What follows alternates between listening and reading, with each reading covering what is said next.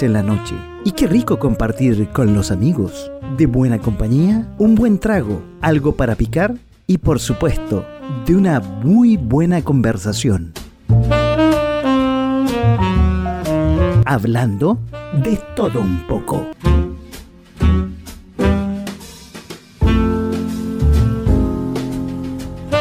Hola, hola, ¿cómo están? Muy buenas noches.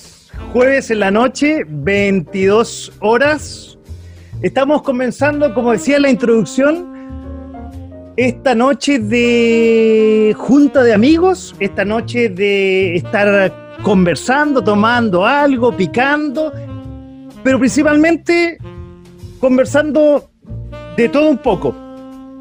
Y antes de empezar a conversar, quiero darle la bienvenida.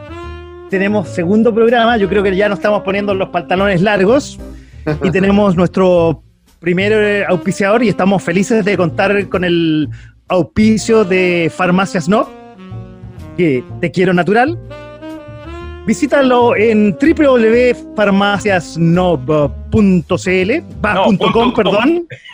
sabía, sabía. Un error ahí. Entérate de todos sus productos naturales con despacho a todo Chile en Farmacias Nob. Te quiero natural. Y este programa tiene una, un 50%. Una. Somos una pareja aquí. Ah, suena así como que. Está Don Tito Toncoso, mi gran amigo.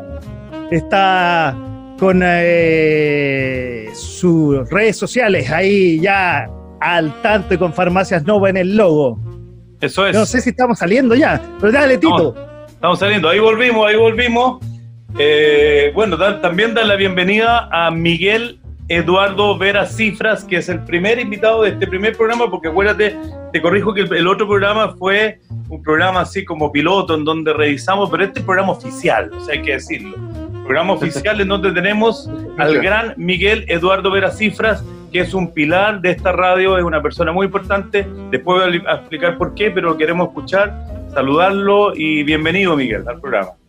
Muchas gracias, Tito. Muchas gracias, Paco. Un, honor para mí estar en este comienzo histórico de una, de una radio que yo creo que va a ser eh, un hito, en, un antes y un después de lo que fue la pandemia, de lo que ha sido el, movimiento de las radios en Chile, eh, y sobre todo en el espacio de la música y del jazz, pero también de, la, de otras músicas. Así que eh, un honor para mí ser parte de este, de este proyecto tremendo además con grandes amigos porque los aprecio mucho a ambos. Creo que es una radio que tiene mucho espíritu y eso también es muy importante, partir con un espíritu de unidad, de, de, de, de alta, intensidad, digamos, en lo que, lo que se está haciendo en la radio. Así que felicitaciones. Muchas gracias, Miguel. Perdón, Tito. Les quiero recordar que nosotros estamos saliendo a esta hora, cuando son las 10 de la noche con 5 minutos, totalmente en directo, cuando hay 9 grados. Antes, en la previa estamos hablando del frío que, que hay. ¿eh? Estamos, eh, saliendo por dos frecuencias, dos radios online, www.jazz.cl, que está hablando Miguel, y también por www.fm.cl, radios netamente de música, porque a nosotros nos gusta hablar de música hasta ahora. Así Muchachos. Bueno, cuenta tú más o menos la idea de este programa, porque en el fondo lo que, lo que, lo que hacemos, Miguel, con, con Paco, Paco viene, viene del mundo de los negocios, es un empresario famoso, millonario. En el caso, en el caso mío, como le ponía en el WhatsApp, yo lo presto.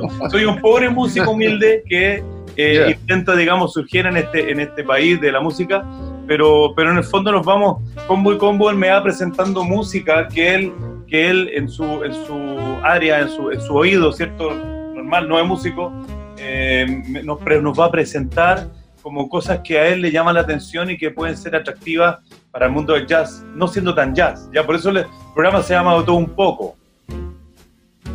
De hecho, amigos, antes de que interrumpirlos, los quiero invitar a una canción, después les voy a decir cuál es, que para mí significa mucho. Yo soy un hombre que le gusta mucho la música, eh, me enamoré con la música, el otro día conversábamos, yo creo que a, eso de los 8 o 10 años eh, me encantó la música Y esta canción a mí me marcó. Y como es nuestro primer programa con pantalones, no sé si largos, pero por lo menos a media canilla, se las quiero presentar y después le voy a decir quién la canta y cómo se llama. Pero yo creo que la gente que le gusta la música la, la conoce ya. Así vamos a irla escuchando desde ya esta canción que ya empieza a sonar en .fm.cl y también en .jazz.cl.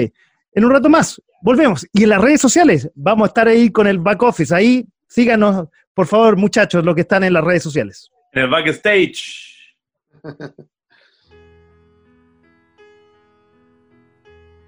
Perfecto. ya, ya estamos con el back office. Va con el backstage, quiero decir. Bueno, Miguel, primero, primero, Paquito, antes de, antes de nada, eh, explicarle a la gente quién es Miguel. Por lo menos yo lo conocí en la Radio Universidad de Chile varias veces cuando fui con Jorge Rodríguez eh, a un par de programas con Chile Swing. Y creo que un par de cosas más. Eh, y después me acuerdo de habernos ido, mira, incluso me acuerdo, Paco, que fuimos a cenar a la Casa Cena y yo te empecé a comentar de un libro que yo estaba leyendo que hablaba de la música, del origen del jazz y del origen de la música del blues, del black music. Y, tú me comentaste cosas súper interesantes respecto a, dónde nace la música, dónde las primeras o segundas generaciones de africanos que vienen en Estados Unidos, ¿cierto? Empezaron a adquirir la religión, eh, digamos, evangélica, empezaron al gospel, y empezaron de ahí a nacer toda esta música, del blues, del jazz, ¿no?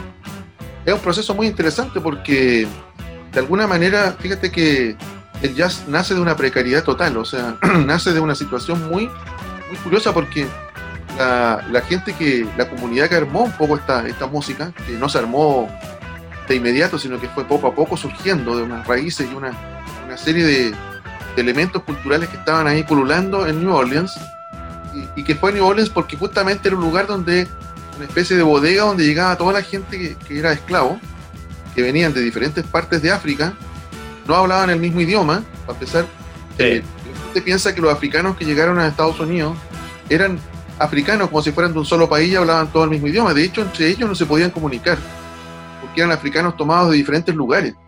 Entonces, ellos no podían hablar entre sí y tampoco entendían a los esclavistas, a los, a los que los dominaban. Por lo tanto, cada, cada, cada esclavo que llegaba estaba absolutamente solo y no tenía un idioma en común con todos los demás esclavos. Y eran ellos tampoco sabían que venían todos de África. Para ellos, ellos vivían en su aldea, llegaba un barco, los secuestraron, traía a Estados Unidos, y ahí se armó una comunidad de gente que no tenía cómo comunicarse, pero que compartían algo que era muy simple. Y esto que compartían era algunas cosas musicales que sí les permitían eh, tener algo en común con la música y sobre todo con la percusión, que fue una base muy sólida de esa comunicación. Entonces después empieza a surgir, eh, no tenían instrumentos, porque los, los, esclavos, los esclavistas no le iban a pasar instrumentos. Entonces tocaron primero con los instrumentos de trabajo. Eh, por eso todavía en, la música primera del jazz, en New Orleans, eh, por ejemplo, instrumentos de trabajo son el cencerro, que son esas cositas que le colgaban a, los, a las vacas o a los toros para que sonaran. Ya, perfecto. las palas, ¿verdad? Las palas para, para cavar tierra también la usaban como instrumento. Y eh, la, tabla de lavar, la washboard que se llama, es la tabla de lavar que se usaba, que era una, tabla así, y donde refregaban la ropa, ¿no? Entonces, en esa tabla que era de metal así, fierrito, ellos se ponían dedales y tocaban ahí y lo usaban para percutir. De ahí donde viene el del Dixie. ese es el washboard que se toca aquí, oh, en el cuerpo. es, decir, no tenían de dónde agarrarse, no tenían nada. Imagínate, la precariedad ni siquiera tenían una guitarra, menos un piano, un tambor tampoco, tenían sus instrumentos con los cuales trabajaban, las cosas con las cuales lavaban la ropa, lo, que sonaba de que, usaban para los animales, o sea, era el mínimo, y más encima no tenían un idioma en común. Tampoco tenían una religión común, porque todavía no aparecía la religiosidad, digamos, protestante. Era una.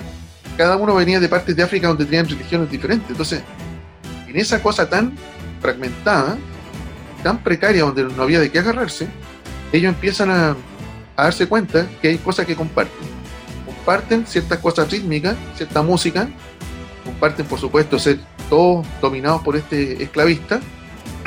y de a poco, ellos, los esclavistas no les enseñaron a hablar inglés. Ellos empezaron solos a autoaprender el inglés de a poco.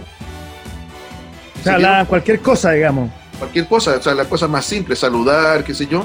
Y empezaron a darse cuenta de algo que en su cultura no existía. En, África esto no existía. Y es lo siguiente. Se daban cuenta que los esclavistas africanos le rendían honores a un objeto, a una cosa que tomaban con las manos, y que la abrían y tenía papeles así. Y lo hojeaban. Y ese libro, ese libro tenía un poder sobre estos esclavistas, porque estos esclavistas se inclinaban ante ese libro y obedecían lo que el libro decía. Cuando empiezan ellos a, leer de a poco, muy de a poco, se dan cuenta que ese libro se llama la Biblia. Claro, claro. Y que ese libro era la Biblia y que algo había en la Biblia que les hablaba a estos blancos. Y esto que le hablaba. Muchachos, nos quedan, perdón, nos quedan 25 segundos. Perdón, Miguel, que te interrumpa para salir nuevamente al aire. Interesante. No sé si escuchan la música de fondo ya. Perfecto. interesante porque ellos no solamente adquirieron la, religión protestante, sino que había, había en la Biblia algo de esclavitud y que ellos también querían saber por qué ellos hablan de esclavitud siendo que ellos también eran esclavos. Algo así me explicaste aquella vez, me acuerdo. De hecho, en la Biblia ellos se dieron cuenta que había una historia que era la de Moisés que libera al pueblo esclavo de Egipto. Exactamente. ¿verdad? Y por eso que los negros rápidamente cuando empezaron a bautizar a su hijo, a todos le ponían Moisés, Yeshua y puros nombres así de la Biblia. Estamos, ya volvemos con nuestros amigos a conversar aquí a .fm.cl. Estamos con muy fuerte, parece. ¿ah? Sonando. Vamos a tener que pasar esta cosa para acá y bajarle un poquito el eh, volumen. Sí, sí. Ahí está, parece. Ahí sí. Bueno, estábamos hablando Oye, perdón. este medio, ¿no? Estábamos hablando de, bajo aquí para que nos escuchemos nuestra conversación. Se me, se me, se me desordenó un poquito el, el naipe y el, mono ahí con. Y volvemos a la conversación. Oye, lo que escuchábamos recién, y perdonen muchachos el desorden, me, me, confundí con tanta pantalla porque aquí estamos todo virtual, ¿ah? Escuchábamos a John Miles con Music, que es un sencillo lanzado en 1976 del álbum Rebel, producido por el mismo Alan Parsons, el de Alan Parsons Project. Ah, mira. Que llegó al número uno en las listas de Alemania y lo más importante, llegó a uno de los primeros 88 del Billboard Hot 100. Para mí esa canción es muy importante porque habla de que la música, y yo creo que para ustedes también, la música es el, dicen una de las frases John Miles, es mi primer amor y probablemente será el último. Y para mí me ha marcado toda mi vida esa canción. Además, para la gente que nos está escuchando, que son contemporáneos más o menos a nosotros, es la música incidental de la, del programa de Canal 13, que se dio entre 1984 y 1998, más música, no sé si se acuerdan. Claro, claro, histórico, Que fue conducido por la primera BJ junto a Jockey, o sea, la primera video jockey chilena, junto a Robert Forrot en el canal 7, Andrea Tesa. Ahí veíamos los primeros videos, ¿se acuerdan o no? sí, pues sí, claro. Oye, y después, bueno, fue conducido por Claudio Augusto, eh, entre otros, y después, finalmente, antes de terminar, en, por Angélica Castro, que fue la, la, esposa la esposa, perdón, de Cristian de la Fuente, y su última emisión fue el 25 de enero de 1998, y actualmente el programa se puede ver en REC TV, que es el programa de cable que tiene, mm, que tiene Canal 13. Esa, perdón, teníamos de decir de esta canción que para mí, cada vez que la escucho, realmente me emociona, muchachos. Preciosa, precioso tema.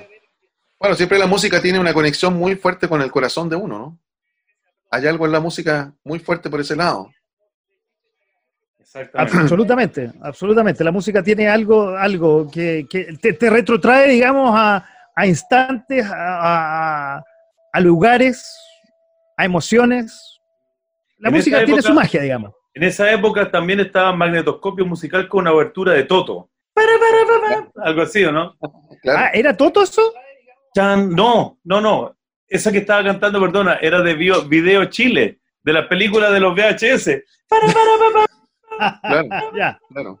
¿Te acuerdas de esa música? También, oye, y también tuvo en algún tiempo Pirincho Cárcamo con The Midnight Special, que era un programa que era de la, transmitido por el, eh, desde Valparaíso, y que también tuvo una audiencia bien importante ¿eh? en su tiempo.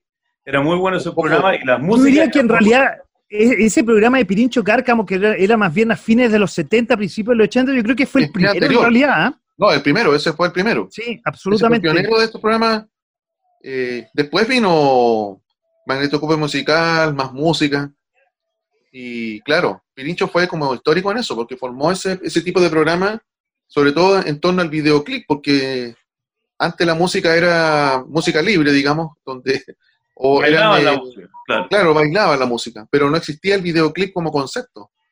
Entonces él empezó con los videoclips y después ya una secuencia de programa. De hecho, Miguel, el, el, el, videoclip, hay una canción muy famosa de, lo voy a buscar ahí, Video Kill the Radio Stars, que es como del mediado de los 80, que efectivamente el video mató con el nacimiento de MTV, mató al, al artista del, a los artistas, digamos, eso, eso lo quiere decir la canción. Claro, claro, además que el videoclip permitió una, consolidación de lo que se llamaba la música conceptual, o sea, el, proyecto así como, como integral, ¿no? Donde estaba eh, la música, pero también estaba el video, ¿no es cierto? Y había un concepto como eh, que unía todo, digamos, que un poco lo habían traído un poco los Beatles, pero que después también eh, después prosiguió con numerosos proyectos, incluso esa línea llega hasta prácticamente Michael Jackson con, con el thriller, ¿no? Y ese tipo de sí, Michael Jackson ya hizo, hizo casi un, un, cortometraje con claro, casi una, una producción increíble. Y hoy día no es, es impensado lanzar un single sin un video, ¿ya? Claro. De hecho, hoy día hay músicos que prefieren lanzar el video y no sacar disco. Exactamente, lanzan su video. Bueno, es que hoy día la plataforma, dado, dado, que los sellos han ido bastante de capa caída ya hace bastante tiempo con, con la internet, hoy día YouTube y todas las plataformas son el medio de, eh, y bueno, y como nuestras radios online, son como la, son la plataforma en que los músicos pueden ser, es la vitrina para ellos. Ya, ya, lo tradicional, los sellos, las radios tradicionales, ya, ya es poco, digamos, el, la vitrina. Hoy día hay otras plataformas más simples a la mano, como conversamos el otro día. Claro que sí. De hecho, de hecho el, cuando los artistas no tienen un presupuesto, porque cualquier videoclip que tú hagas, estamos hablando de 500 lucas para arriba, o sea, tiene que haber un maquillador, tiene que haber un, tipo que haga un, un, storyboard, ¿cierto? Hay todo un trabajo. Eh, hoy día existen los video lyrics. Entonces, ¿qué le digo yo a los artistas? Le digo, mira, si no puedes hacer un buen video, porque hoy día estamos en pandemia, no se puede salir, el video en la casa, a lo mejor como que todos hacen en la casa, hazte un buen video lyrics. Y hay video lyrics que tienen muchas, muchas visitas que son muy atractivos, digamos, porque hay manera y manera de hacer video lyrics. ¿Qué es un video lyrics? Miguel te va a explicar. No, explícalo tú, porque yo ahí, ahí soy medio... Ah, yo, sé lo que es, pero quería, dejarlo que ustedes lo, dijeran. De tecnología, ¿ya?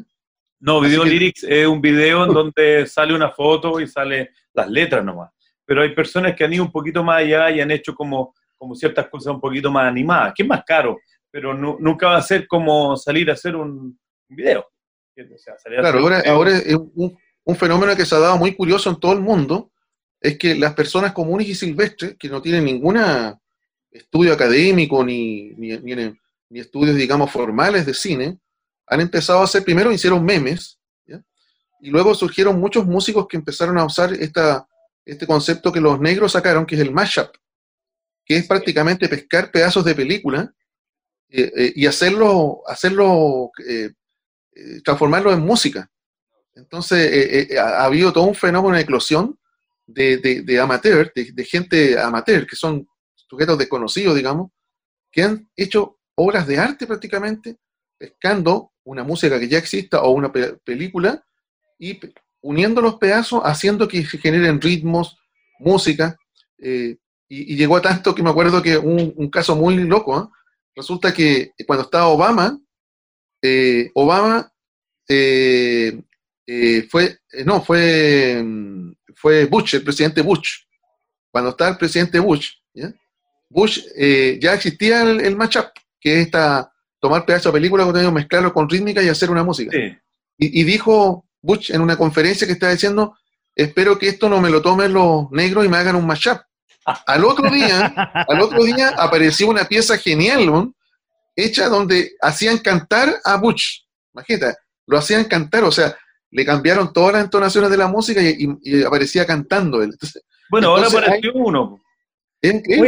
Hablando de música de color, quiero invitarlo a la siguiente canción y quiero que eh, don Tito, que la corrimos, ¿ah? es un dúo, que, es la, está, en la lista, que es la penúltima canción, la, corrí, la, adelanté un poco, que usted mismo la presente, don Tito, porque es de su área. Son ah, dos grandes de la música eh, ya histórica, jazz, qué sé yo. Preséntala ah, usted mejor. La penúltima, dice Elisa. No, no, no, la, penúltima, no la, ah, ya, antepenúltima, perdón. Antepenúltima, dice Ella Fitzgerald and Louis Armstrong. Let's call the whole thing off. ¿Cierto? Es Let's call the whole thing off. a ti te sale dos grandes de la música que quiero que ustedes me cuenten de ellos a la vuelta, que son dos grandes de la música. Era a la, eh, vuelta. A la vuelta quiero, quiero hacer una mención, Miguel, de algo que yo descubrí en internet que es muy interesante, que, relacionado con lo que tú estabas hablando, del, no conocía ese concepto, pero, pero que encontré en internet que es muy interesante, que es muy similar, pero es otra cosa. Es más genial todavía. Yo creo que tú si no lo has visto, te va a llamar mucho la atención. Vamos, Paco, con la música. Vamos con la música entonces de este dúo de Era Fitzgerald junto a Louis Armstrong. Ya, salimos del aire, ya estamos. Oye, Miguel, ¿sabes lo que, lo que, lo que yo descubrí? Eh, porque, bueno, esto que tú dices, Mashup, que se llama, lo hicieron también, lo hicieron ahora con, con, el presidente, con esta cuestión del coronavirus, hicieron una cumbia, no sé si lo has visto.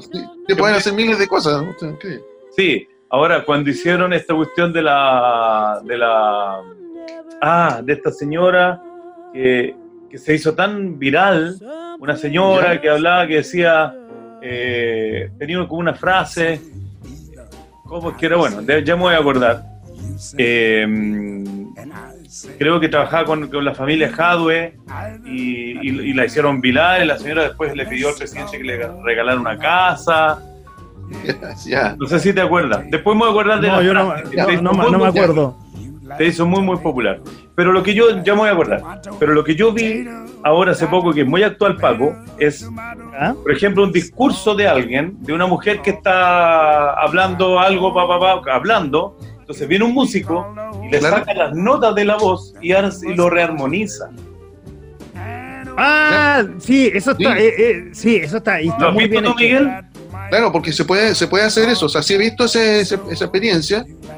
Y eh, claro, se pueden usar tecnología para modular prácticamente musicalmente la armonía de los tonos de la voz y por lo tanto bueno, eso ha llegado a estos programas o cover y otros programas que hay que te afinan a un músico, ¿no? sí, pero esta persona, lo que, yo, te digo, Miguel, no es que le pongan una base, una música, qué sé yo, eh, sino que estas personas, estos pianistas, rearmonizan el discurso, pero sin modificar la melodía. Ah, ya, sin modificar la, la voz bla, bla, bla, bla, bla, y el tipo va, va tocando y va rearmonizando lo que, lo que ella va haciendo. Es una claro. pero, pero no sé si lo has visto, pero es genial. Yo, yo, he visto eso. Hay un, mira, hay un músico eh, chileno que se llama Rodrigo Recabarren, que es un baterista que está en Nueva York de jazz, y él lo que hace que es un trabajo también interesante que va más o menos por ese lado. No sé si, si exactamente coincide con esto, pero me parece que va por ahí.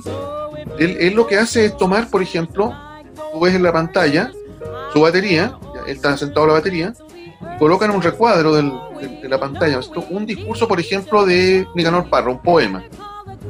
Entonces, cuando Nicanor Parra dice, por ejemplo, una entonación que diga, él en batería hace un sonido más o menos que replica, pero con modificaciones, esa misma estructura rítmica de la voz. Entonces va jugando en un contrapunto con la rítmica del discurso y la rítmica que él lleva en la batería. Entonces va, se va produciendo un, trabajo así como de diálogo entre las dos partes. Y yo encuentro que es bien interesante porque ha permitido que un baterista pueda articular su discurso percutivo, digamos, con la percusión que poco nos damos cuenta que tenemos en la voz, porque siempre resaltamos la melodía, pero también percutimos cuando hablamos. Es muy. Ha hecho muchas Y en melodía. Y también, y claro, y también. Bueno, la baterista también hacen tonalidades. Pero esto que les voy a contar lo hizo un músico chileno.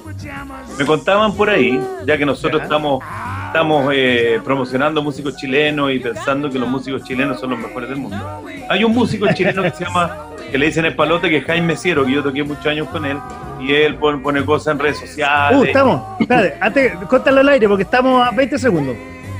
Ya. Perdón, perdón la interrupción, pero estamos... No, tranquilo, acuérdense que estamos en radio y estamos a través de Facebook.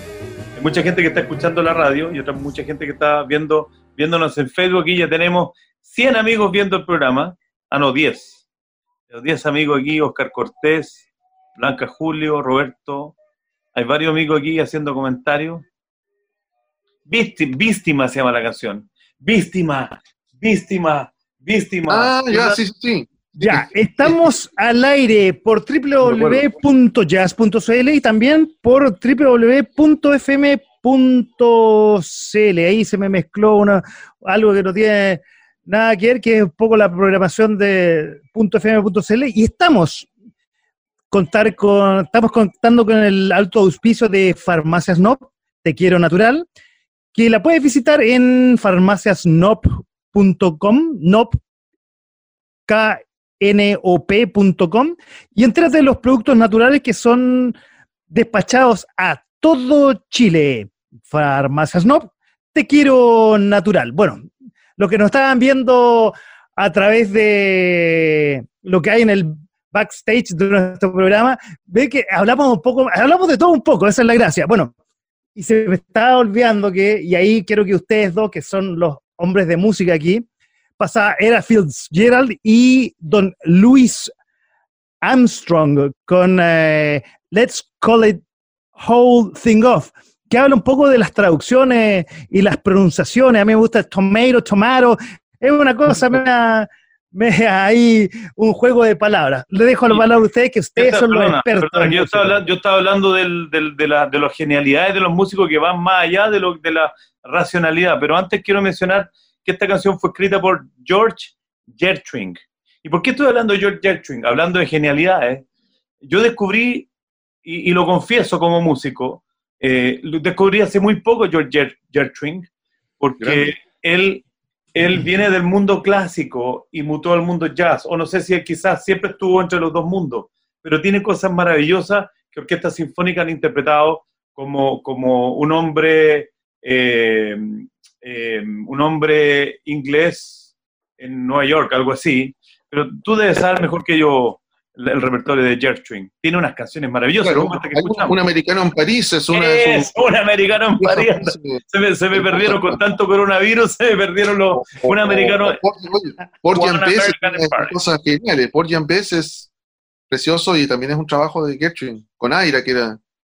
y, creo que esa. Farura, creo que esa también es de ¿no? Sí, claro. Faltó, el piano y ya, faltó el piano, parece. Summertime. Summertime. Bueno, Gertrude a mí me ah. voló la cabeza cuando lo conocí.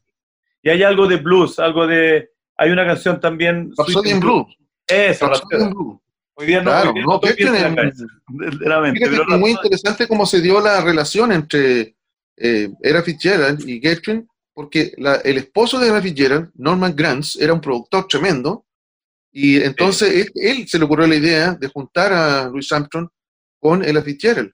Y entonces eh, Grants, que tenía un ojo, era como... Eh, algo está, bueno, la, la, a veces, ya, dale Miguel, que la internet está jugando una mala pasada. Ya.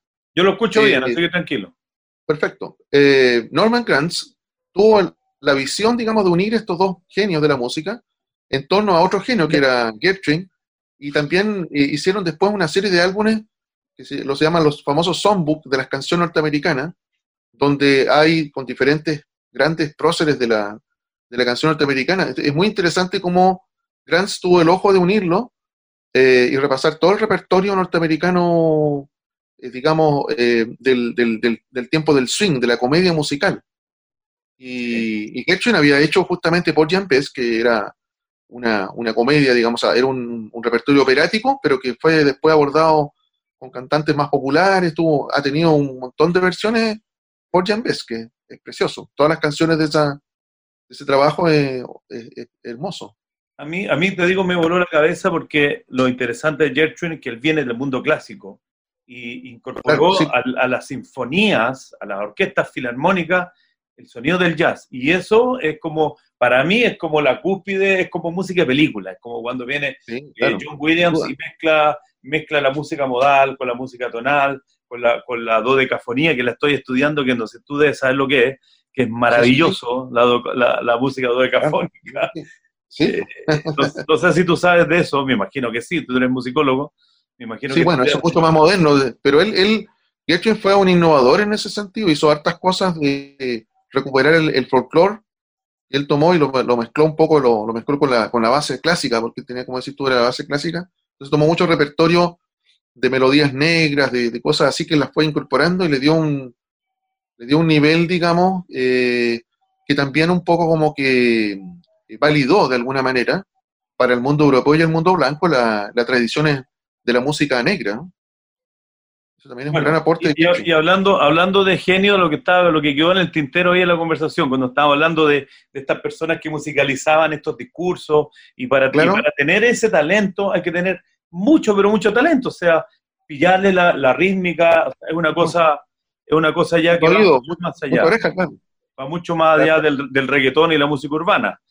Bueno, a mí, a mí yo, yo, lo, escucho, y lo escucho, digamos, y yo que soy un, amante de la música, pero amante solamente de la música, yo la disfruto, lo escucho y realmente, eh, un poco redondeando lo que ustedes decían, y a mí me impacta esa gente que tiene tan el virtuosismo que puede pasar de un, de un tema orquestado a un tema más de la época del tema jazz o esa música de película y se mueve con un pie en el agua.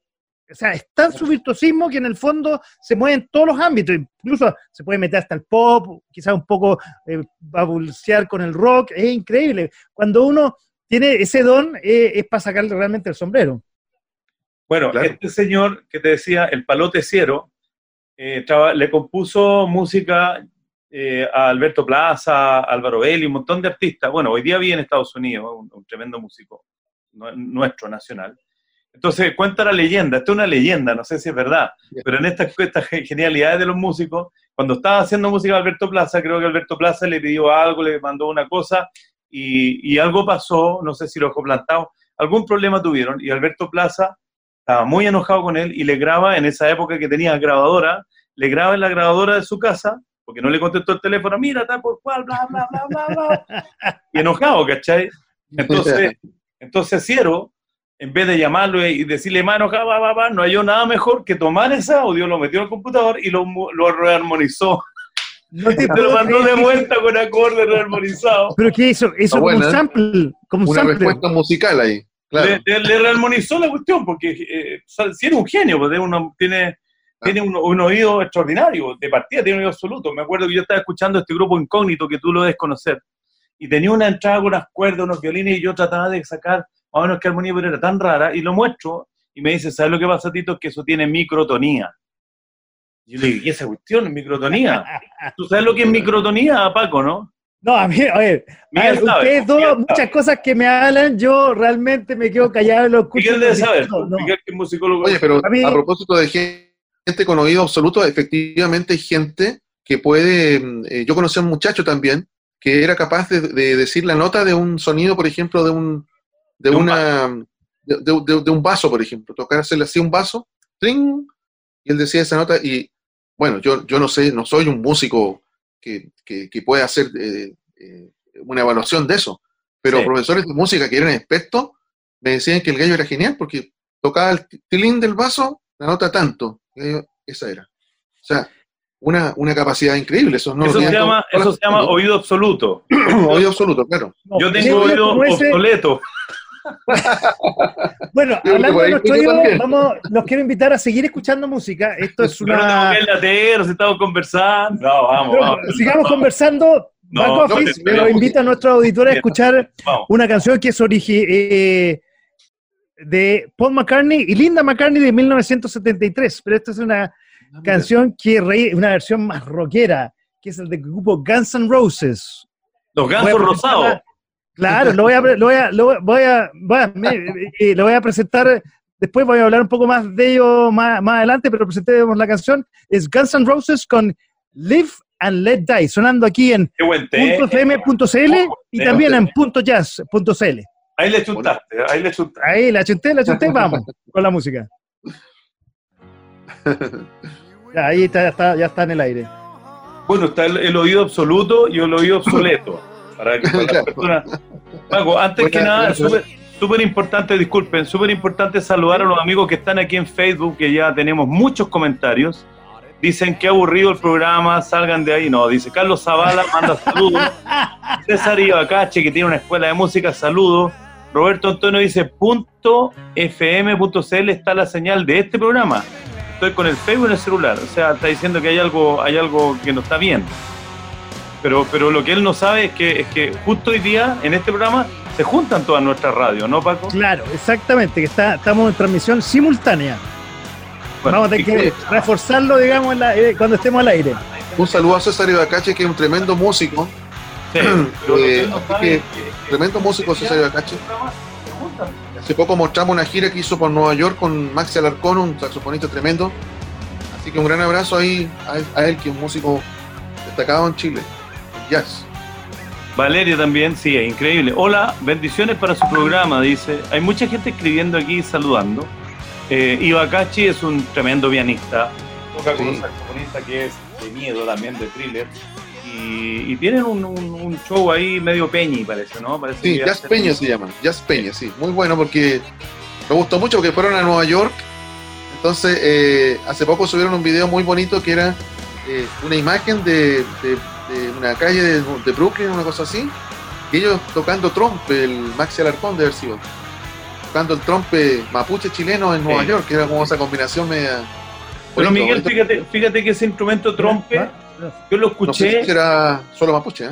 Yo lo escuché en un, disco de un grupo que se llama Chivery Corporation, o idea mía. Sí, que parece que es de los indios de, Estados Unidos, también usan el trompe. Sí, parece que es, un instrumento como andino, parece, o algo así. No, tiene un. Eh, no es que sea mapuche chileno, sino que es de una tradición más larga por América. Sí.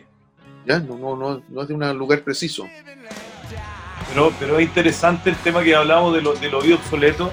¿Sabías tú, Miguel, de que los músicos que tienen oído absoluto, tú les pasas un piano desafinado, no pueden tocar? tú Oye, mira, la afinación y sigamos hablando. Vienen en 20 segundos más, seguimos al aire. De hecho, viene la. Para que sigamos hablando de, lo, de exactamente el oído absoluto. Obsoleto en el caso mío. perdón, obsoleto. Está bueno eso. Ahí está terminando. Esa es de una película, ¿no? Esa música la hicieron por una película también. James Bond creo que la sacaron, ¿no?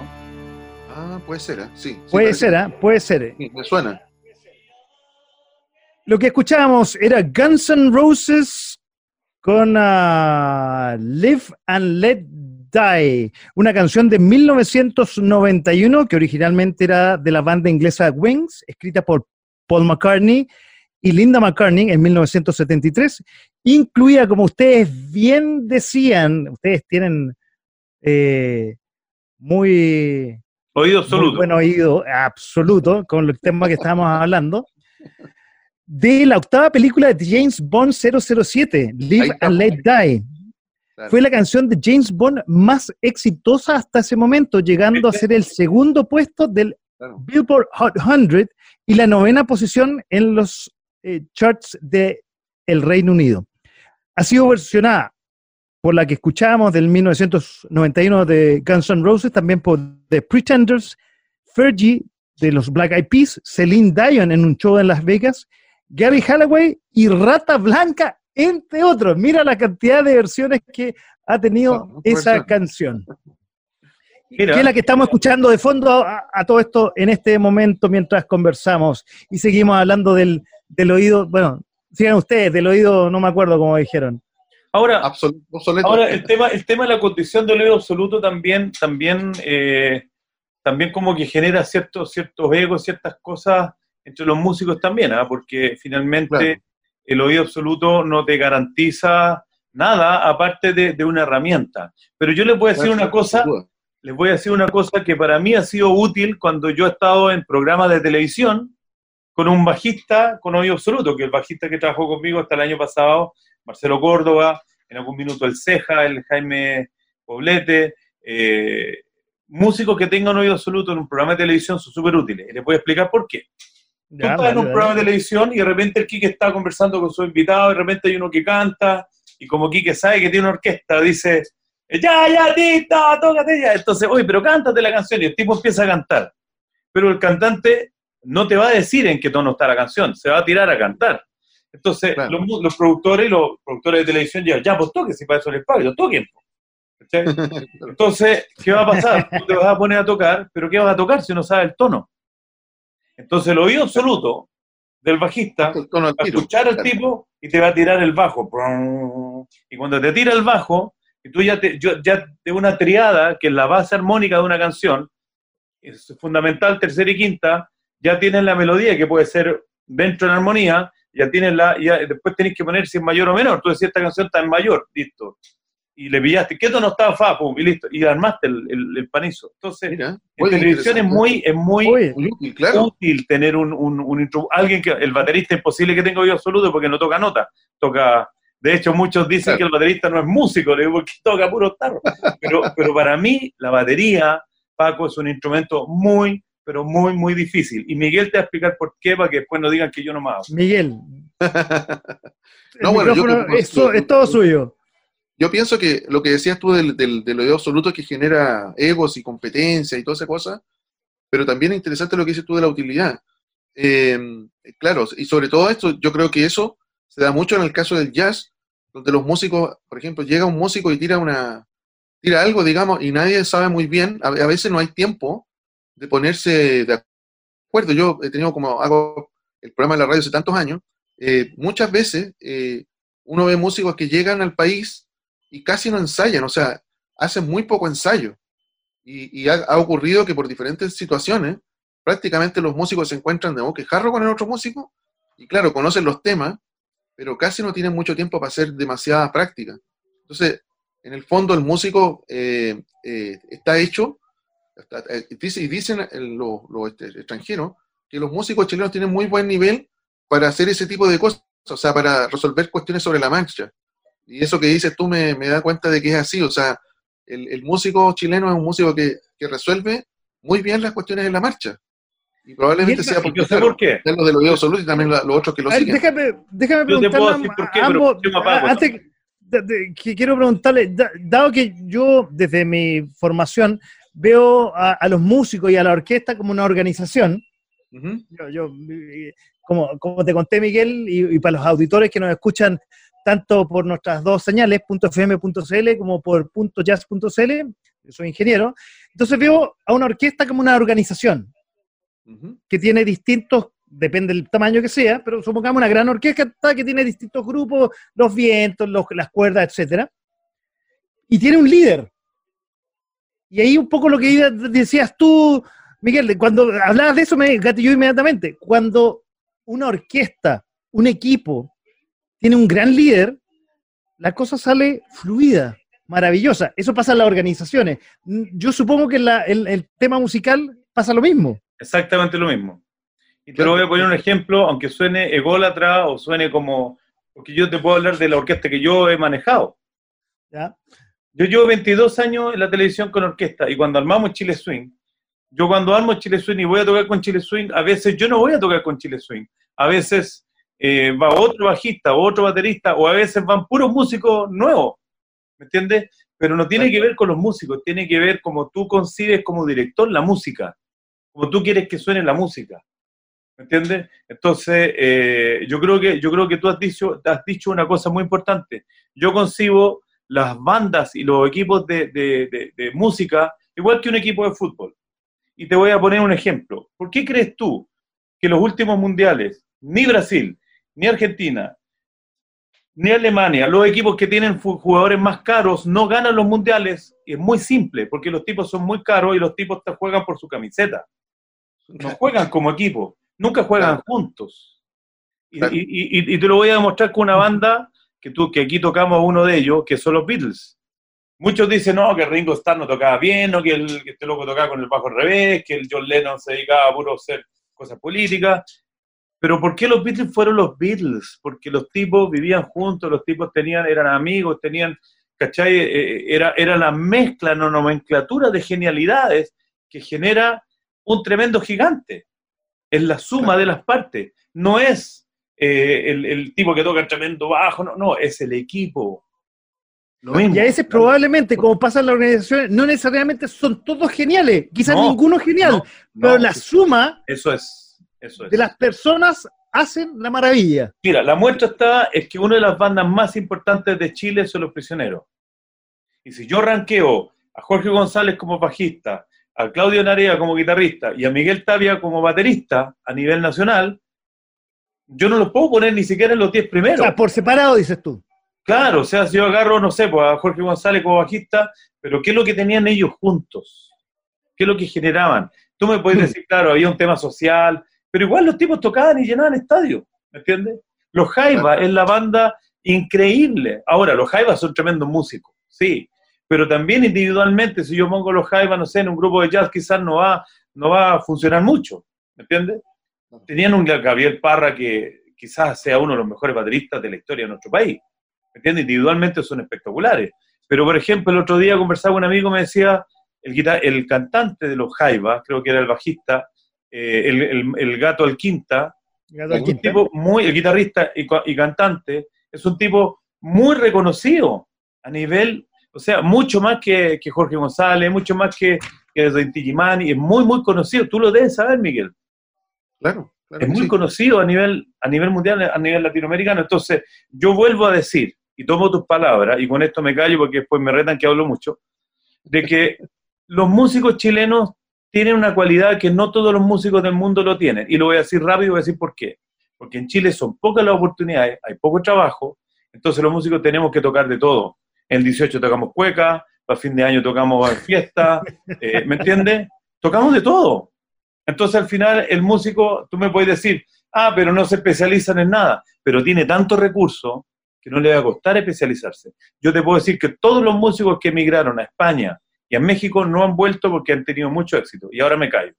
Eso es lo que tengo que decir. Don Miguel, para después irnos a, la música. Comparto la, la opinión tuya completamente y yo agregaría otra imagen que, es complementaria, no es en ningún caso contraria, sino complementaria a la imagen de la orquesta como, agrupación musical, eh, eh, porque a veces la orquesta, claro, la orquesta de hecho tenía un sentido tan organizativo que tenía a veces la estructura de una banda militar, eh, en donde había primeras líneas de violines, violines, primeras líneas de, no sé, trompetistas, y había un líder de línea, como si, hubiera, como si fuera una formación militar. A ese nivel incluso llegó en, el periodo de la orquesta de swing, por ejemplo, en el jazz, eran, eran formadas formaciones casi militares. O sea, hay claramente una estructura muy orgánica con un director que es clave. Pero después los músicos, cuando terminaban de tocar con la orquesta, se iban después de las 12, por eso después de la medianoche, que es una frase como estereotipada del jazz, ¿eh? alrededor de la medianoche, around the midnight, midnight around, entonces ahí se iban, después de la medianoche, se iban a un lugar piola, un, un localcillo de mala muerte, y hay un grupo más pequeño, que ya no era la orquesta, lo que hacía era otra cosa parecida y que tenía que ver con esta otra imagen. Y es la imagen de eh, la música como una forma de conversación, donde la gente conversa. Cuando la gente conversa, ¿verdad? Eh, la gracia está en la diversidad y en saber entrar en la conversa. En cada momento, saber decir algo, dejar que el otro hable y se va dando una dinámica donde no hay un control de uno sobre todo, sino que todos están interactuando y además improvisando, porque en una conversación nadie sabe muy bien lo que va a decir el otro. ¿ah? Y le van dando entrada así como el otro entre y el otro la usa y tira para otro lado y después tiene que agarrar este otro y van, se va produciendo un desarrollo muy interesante.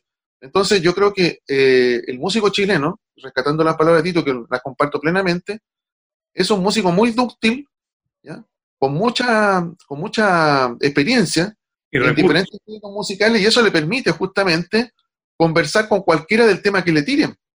Porque igual que en las conversaciones, el chileno es un tipo que puede conversar de lo que le tiren. O sea, un buen conversador no tiene problema con el tema. Del tema que haya, él va a conversar algo, va a encontrar una forma de eh, decir algo, ¿cachai? Entonces yo creo que... oye, Miguel, y eso... Y, en esto. Miguel, y, perdón que te haya interrumpido, eso, lo que tú estás diciendo es como la base del programa y la génesis que nosotros cuando eh, pensamos este programa con el Tito, es básicamente eso, juntarse los amigos a conversar, a escuchar buena música y del tema que vaya saliendo. Nosotros tenemos una pauta, tenemos un par de canciones, pero básicamente es conversar de lo que vaya saliendo. Hoy día, bueno, Chile está inmiscuido y el mundo en una pandemia y, resultó esta cosa. Oye, vamos a ir a la música que también nos reúne aparte de la conversación y les tengo una joyita.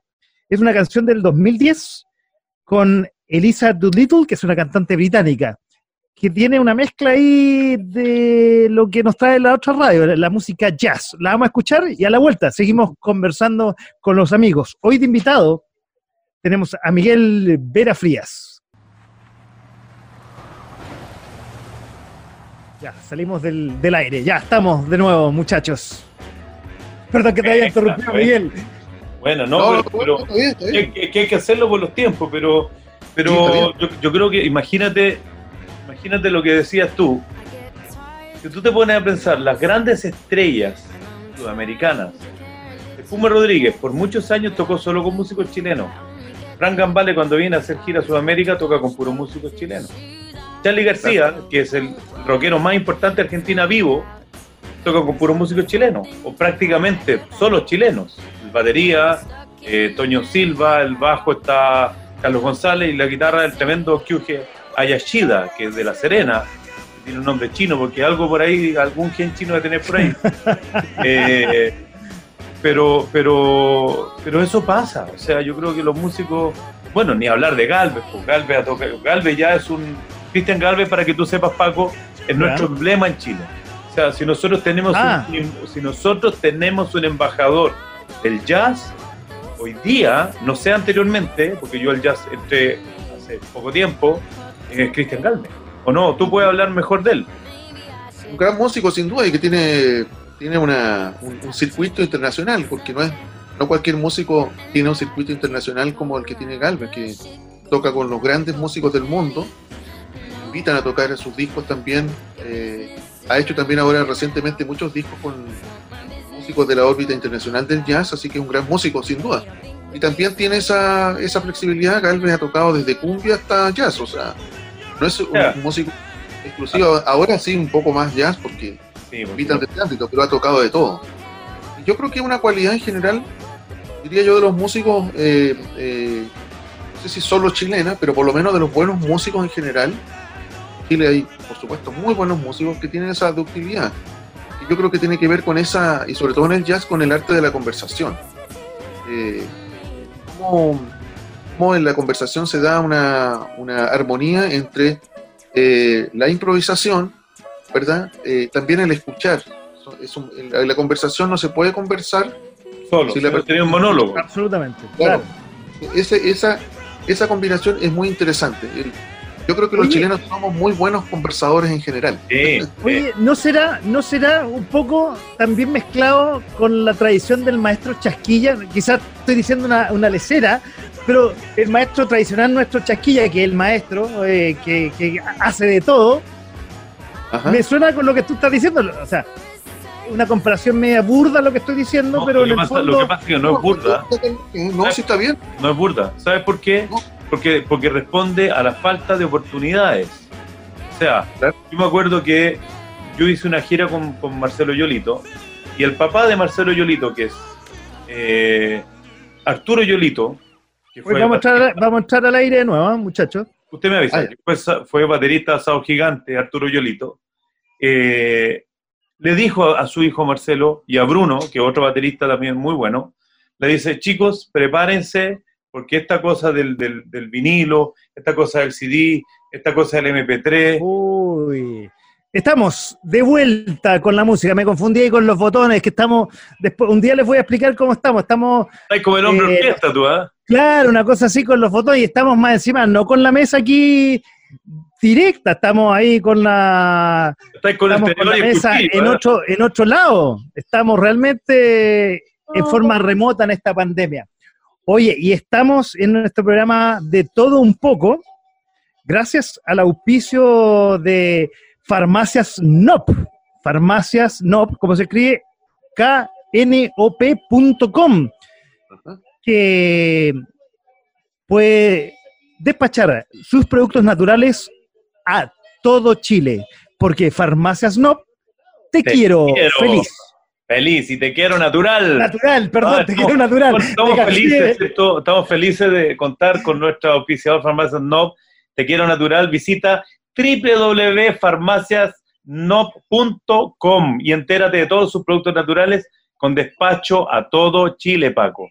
Farmacias NOP, te quiero natural. Por eso que nosotros nos mantenemos, ¿cierto? Yo como aceite de coco, me, me, me, me, cuido con los productos, ¿cierto? Las vitaminas y todas esas cosas maravillosas para, para defendernos en esta época de pandemia. Pero estamos hablando hoy día, Paco, estamos hablando de, del tema de los músicos, que, que, ha sido muy entretenido con Miguel, porque, porque en el fondo, ¿por qué los músicos chilenos son tan apetecidos, tan cotizados? Mi hermana estuvo 13 años en España, se vino porque echaba de menos a mis papás se quedó acá, pero, pero son muy, muy cotizados, muy apetecidos, porque tienen... Pero yo te quiero hacer una pregunta, Miguel.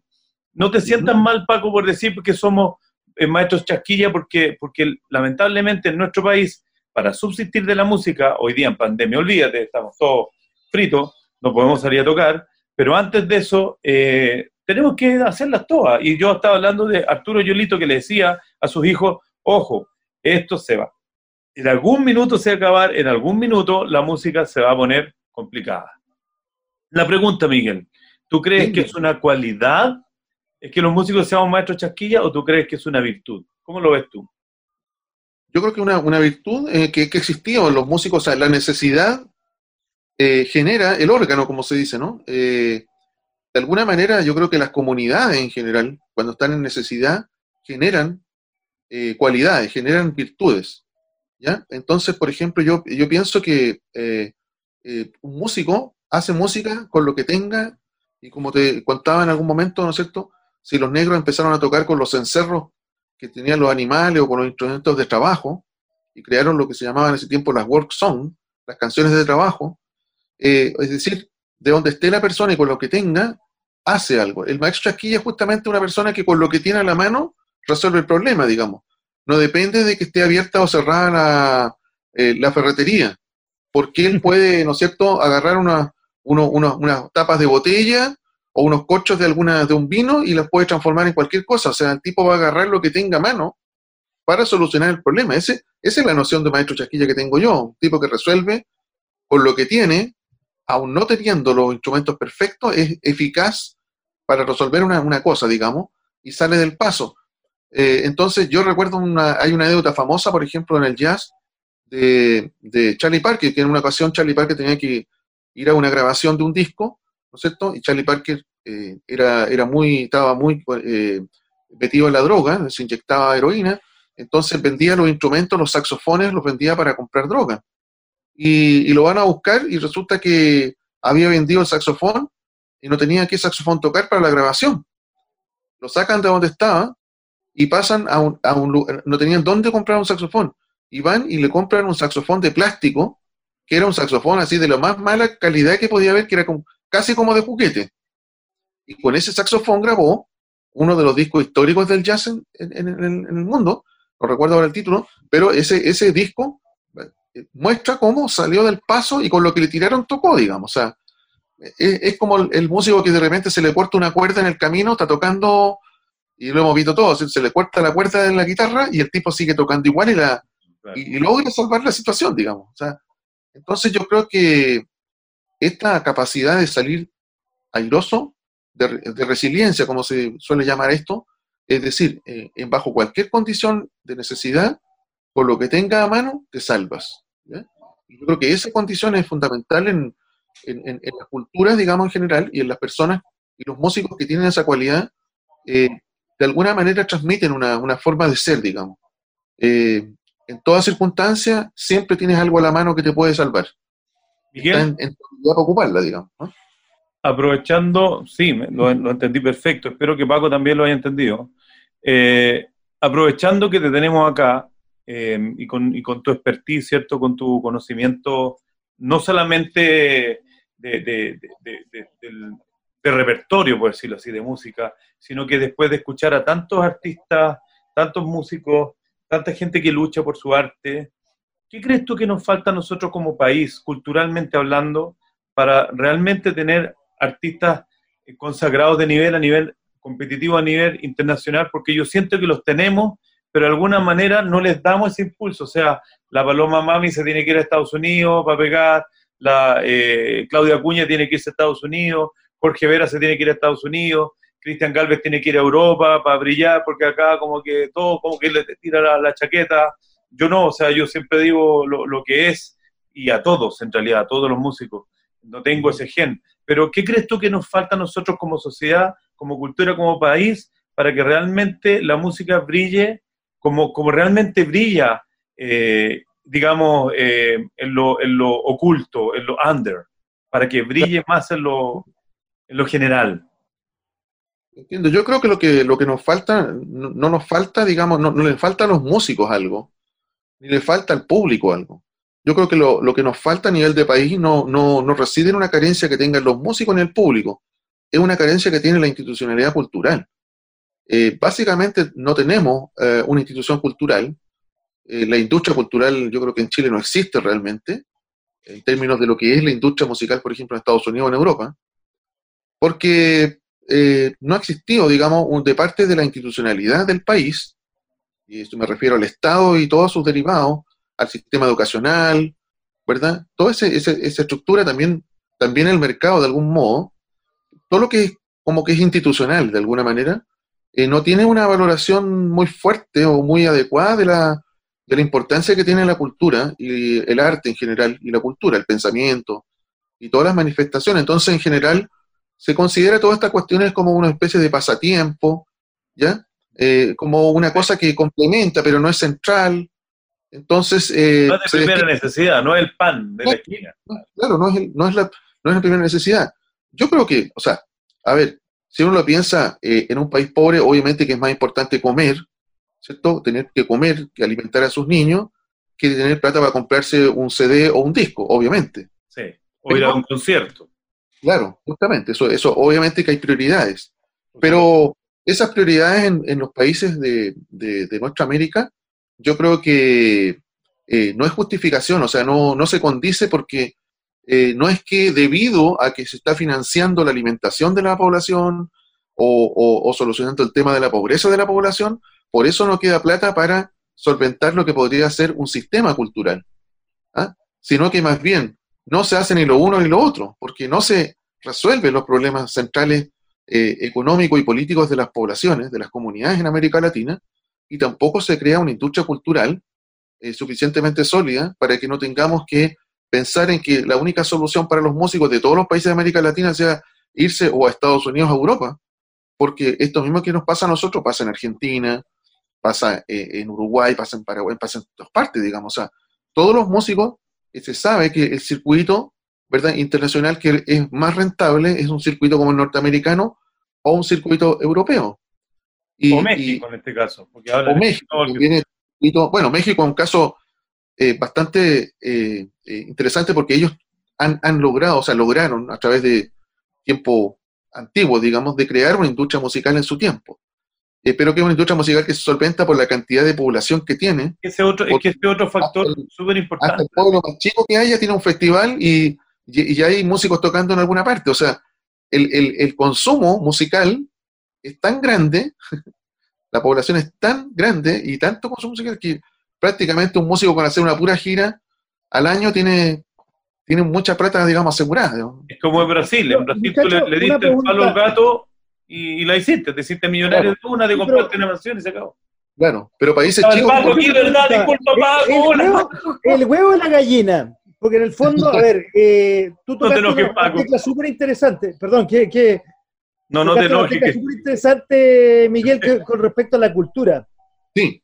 Yo creo que básicamente la cultura es lo que hace crecer a las naciones. Y en el último tiempo, probablemente en Chile, en los últimos 20 años, la cultura con Santiago Amilio, un montón de, iniciativas así, se ha promocionado un poco más la cultura que estuvo durante mucho tiempo estuvo escondida o, segregada o no sé cómo decirlo, pero todavía falta. Entonces, ¿cómo empezar? Sí, yo creo que esa es la tecla. Hay grandes artistas chilenos que se han ido afuera, hay, hay músicos chilenos de connotación, de hecho vamos a terminar hoy día con el nuevo single de, de uno, pero ¿cómo más, quizás el mercado es muy chico el chileno, pero cómo de alguna forma eh, explotar más nuestra cultura, no solo en la música, la cultura en general en nuestro país. ¿Cuál es su visión usted del ámbito musical? De lo que decíamos de México, yo creo que hay una clave en México y también un poco en Argentina hay una clave. Los argentinos eh, escuchan música argentina, mucha música argentina y los mexicanos también escuchan mucha música argentina. Yo cuando estuve en México... Y en Brasil ni hablar, po. Brasil. Son, son tres grandes eh, modelos interesantes. Cuando yo estuve en México, yo soy coleccionista de discos vinilos, entonces me gusta mucho comprar discos vinilos. Si nos dimos cuenta. claro, y en ese tiempo yo fui a México y dije, aquí está la papa, voy a encontrar discos norteamericanos muy buenos y baratos porque están al lado. Supuse yo. No había nada. Cuando voy a México, voy a los, a los mercados, a los mercados persas, a las disquerías, disco norteamericano, prácticamente ninguno así. Todos los discos eran mexicanos. Todo el disco tenía la versión mexicana. O sea, no sé, buscaba un disco de My David X, sí, aquí lo tenemos, pero era el disco editado en México en versión mexicana. No estaba el disco Blue el disco Columbia Directo Gringo. Entonces, ¿por qué? Porque en México hay un nivel de proteccionismo enorme eh, y de leyes que protegen a su propia industria. Entonces, eh, la producción local es consumida por la población local, digamos. O sea, la, producción tiene una población que la consume igual. Acá tenemos un desnivel porque el consumo, aquí tú haces un concierto, viene un músico extranjero y la gente es capaz de endeudarse dos años para pagar una entrada de 200 lucas para ir a ver a X músico a un, a un estadio o a un teatro importante pero el músico chileno le cobra dos mil pesos por la entrada y lo encuentran caro y dicen, no, que es muy caro, no tengo plata. Oye, esa ley que salió hace un tiempo atrás del 20%, el autoconsumo. ¿sirvió algo, por ejemplo, en, lo que es la, la radioemisora? no se cumple, no se cumple, porque la radio, en la radio que, que estamos nosotros, en la noche no pueden retransmitir nuestro programa, entonces pregunté por qué. No porque en la noche tenemos que transmitir la cuota de música nacional para enterar el cupo. ¿Te fijas tú? Entonces las radios transmiten a las 2, 3 de la mañana la música chilena y en la hora peak ponen música gringa. ¿Por qué? Y la, música chilena. Y la otra trampa es que música chilena tocan al Pollo Fuente, tocan al. Tocan a los mismos de claro. La Mira Hernández, por eso yo siempre digo, la Mira Hernández, Lucho Jara, Mira Hernández, nada contra ellos. Pero, pero hay cosas nuevas, hay cosas nuevas. Y esta, yo estoy cansado de decir a los músicos, estas plataformas de Facebook, estos espacios son para músicos nuevos. A mí, gracias a Dios, me están llegando muchos discos, nosotros los vamos a tocar a todos, ¿cierto, Paco? A todos los vamos a programar, porque realmente nosotros tenemos que hacer la diferencia. Nosotros tenemos que hacer la diferencia como radio, de empezar a tocar. Después nos van a llamar y nos van a pedir la radio, la radio chilena, que ya la estamos pensando con Paco, y después una radio música clásica, la estamos pensando con Paco también, pero vamos de a poco. Pero, pero yo creo que y la idea, como lo dijimos en la semana, cuando tuvimos una conversación no como esta, cuando nos conocimos con Miguel en, una, en, otra conversación, la idea de .jazz.cl es que sea una ventana para todos los músicos nacionales. Y después de tantas eh, eh, iniciativas y emisores que en algún momento existieron y que fueron desapareciendo. Y por eso lo que decía eh, Tito, más adelante música chilena, más adelante música clásica. Falta iniciativa y yo creo que esta va a ser nuestra primera eh, aporte que vamos a hacer a la comunidad. Sí. .jazz.cl. Claro, claro, claro que sí.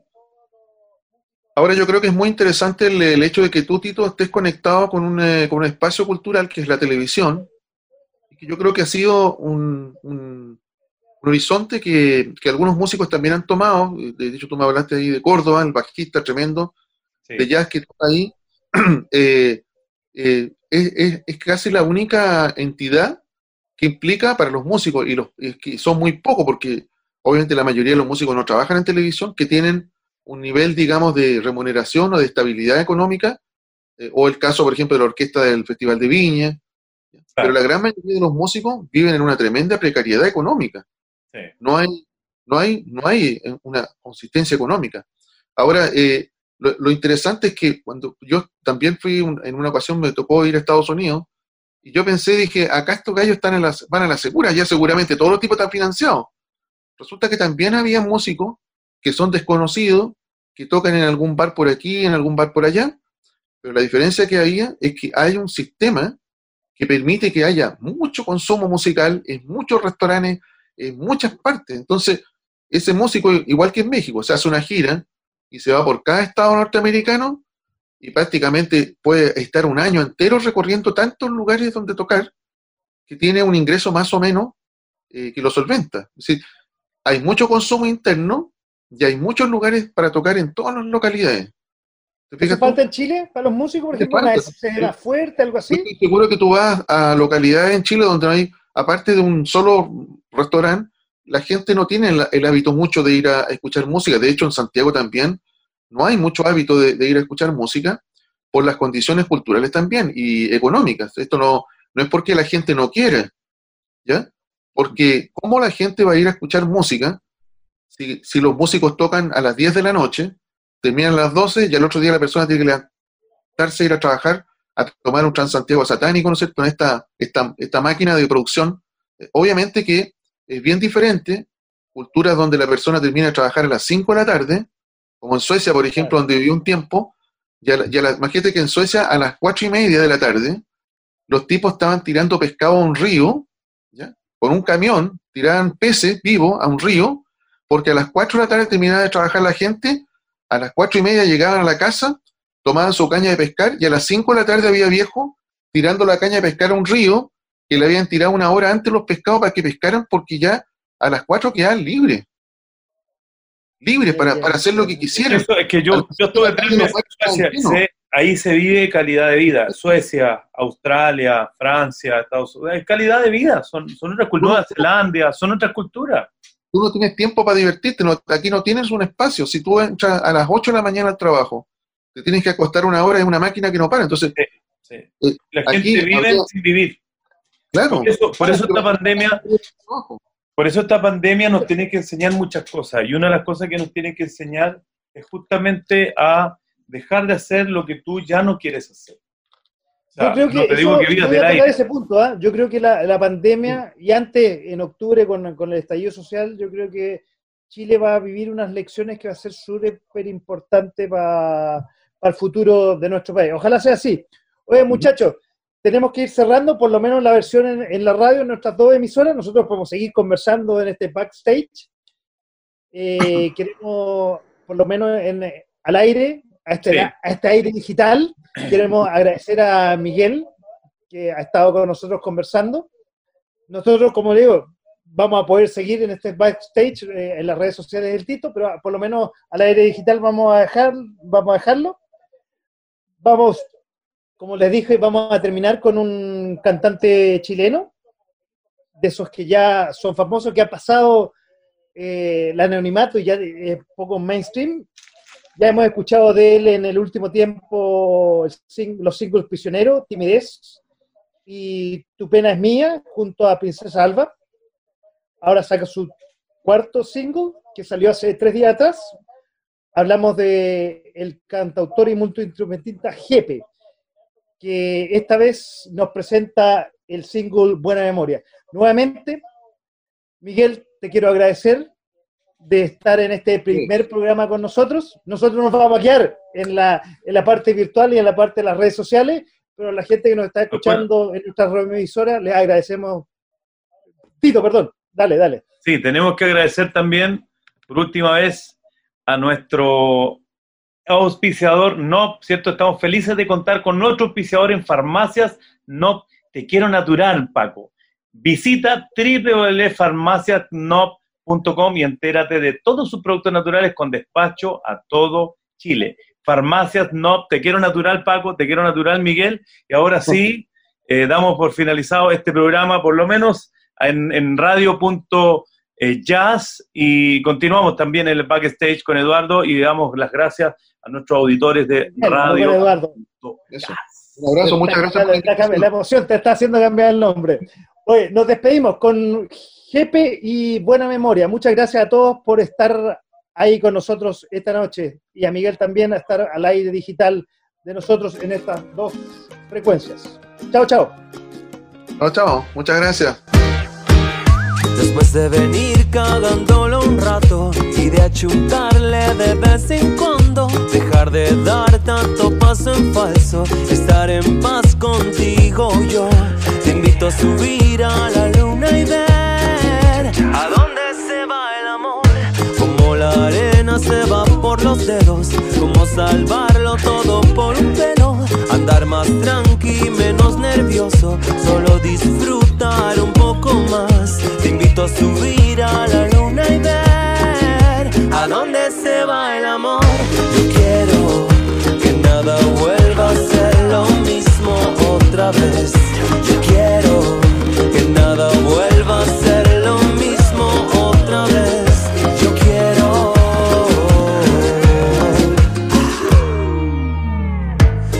De sacar la vuelta un buen rato y de juntar piedras en los zapatos, menos miradas, más lengüetazos. No hay tiempo para tonteras, fin. Te invito a subir a la luna y ver a dónde se va el amor. Yo quiero que nada vuelva a ser lo mismo otra vez.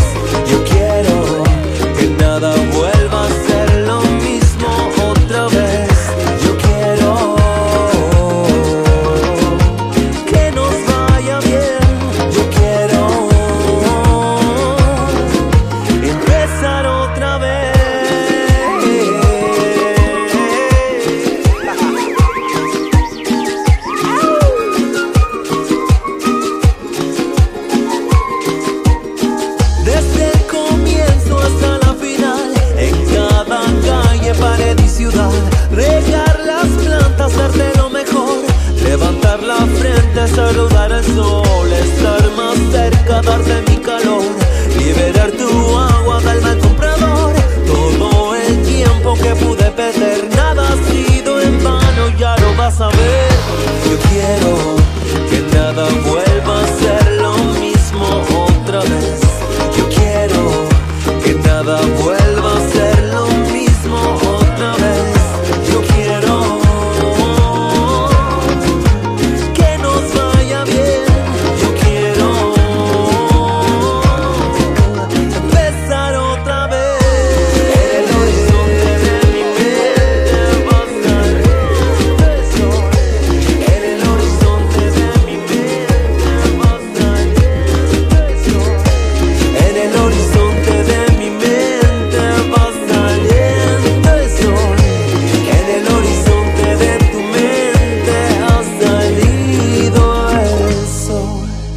través de .fm.cl.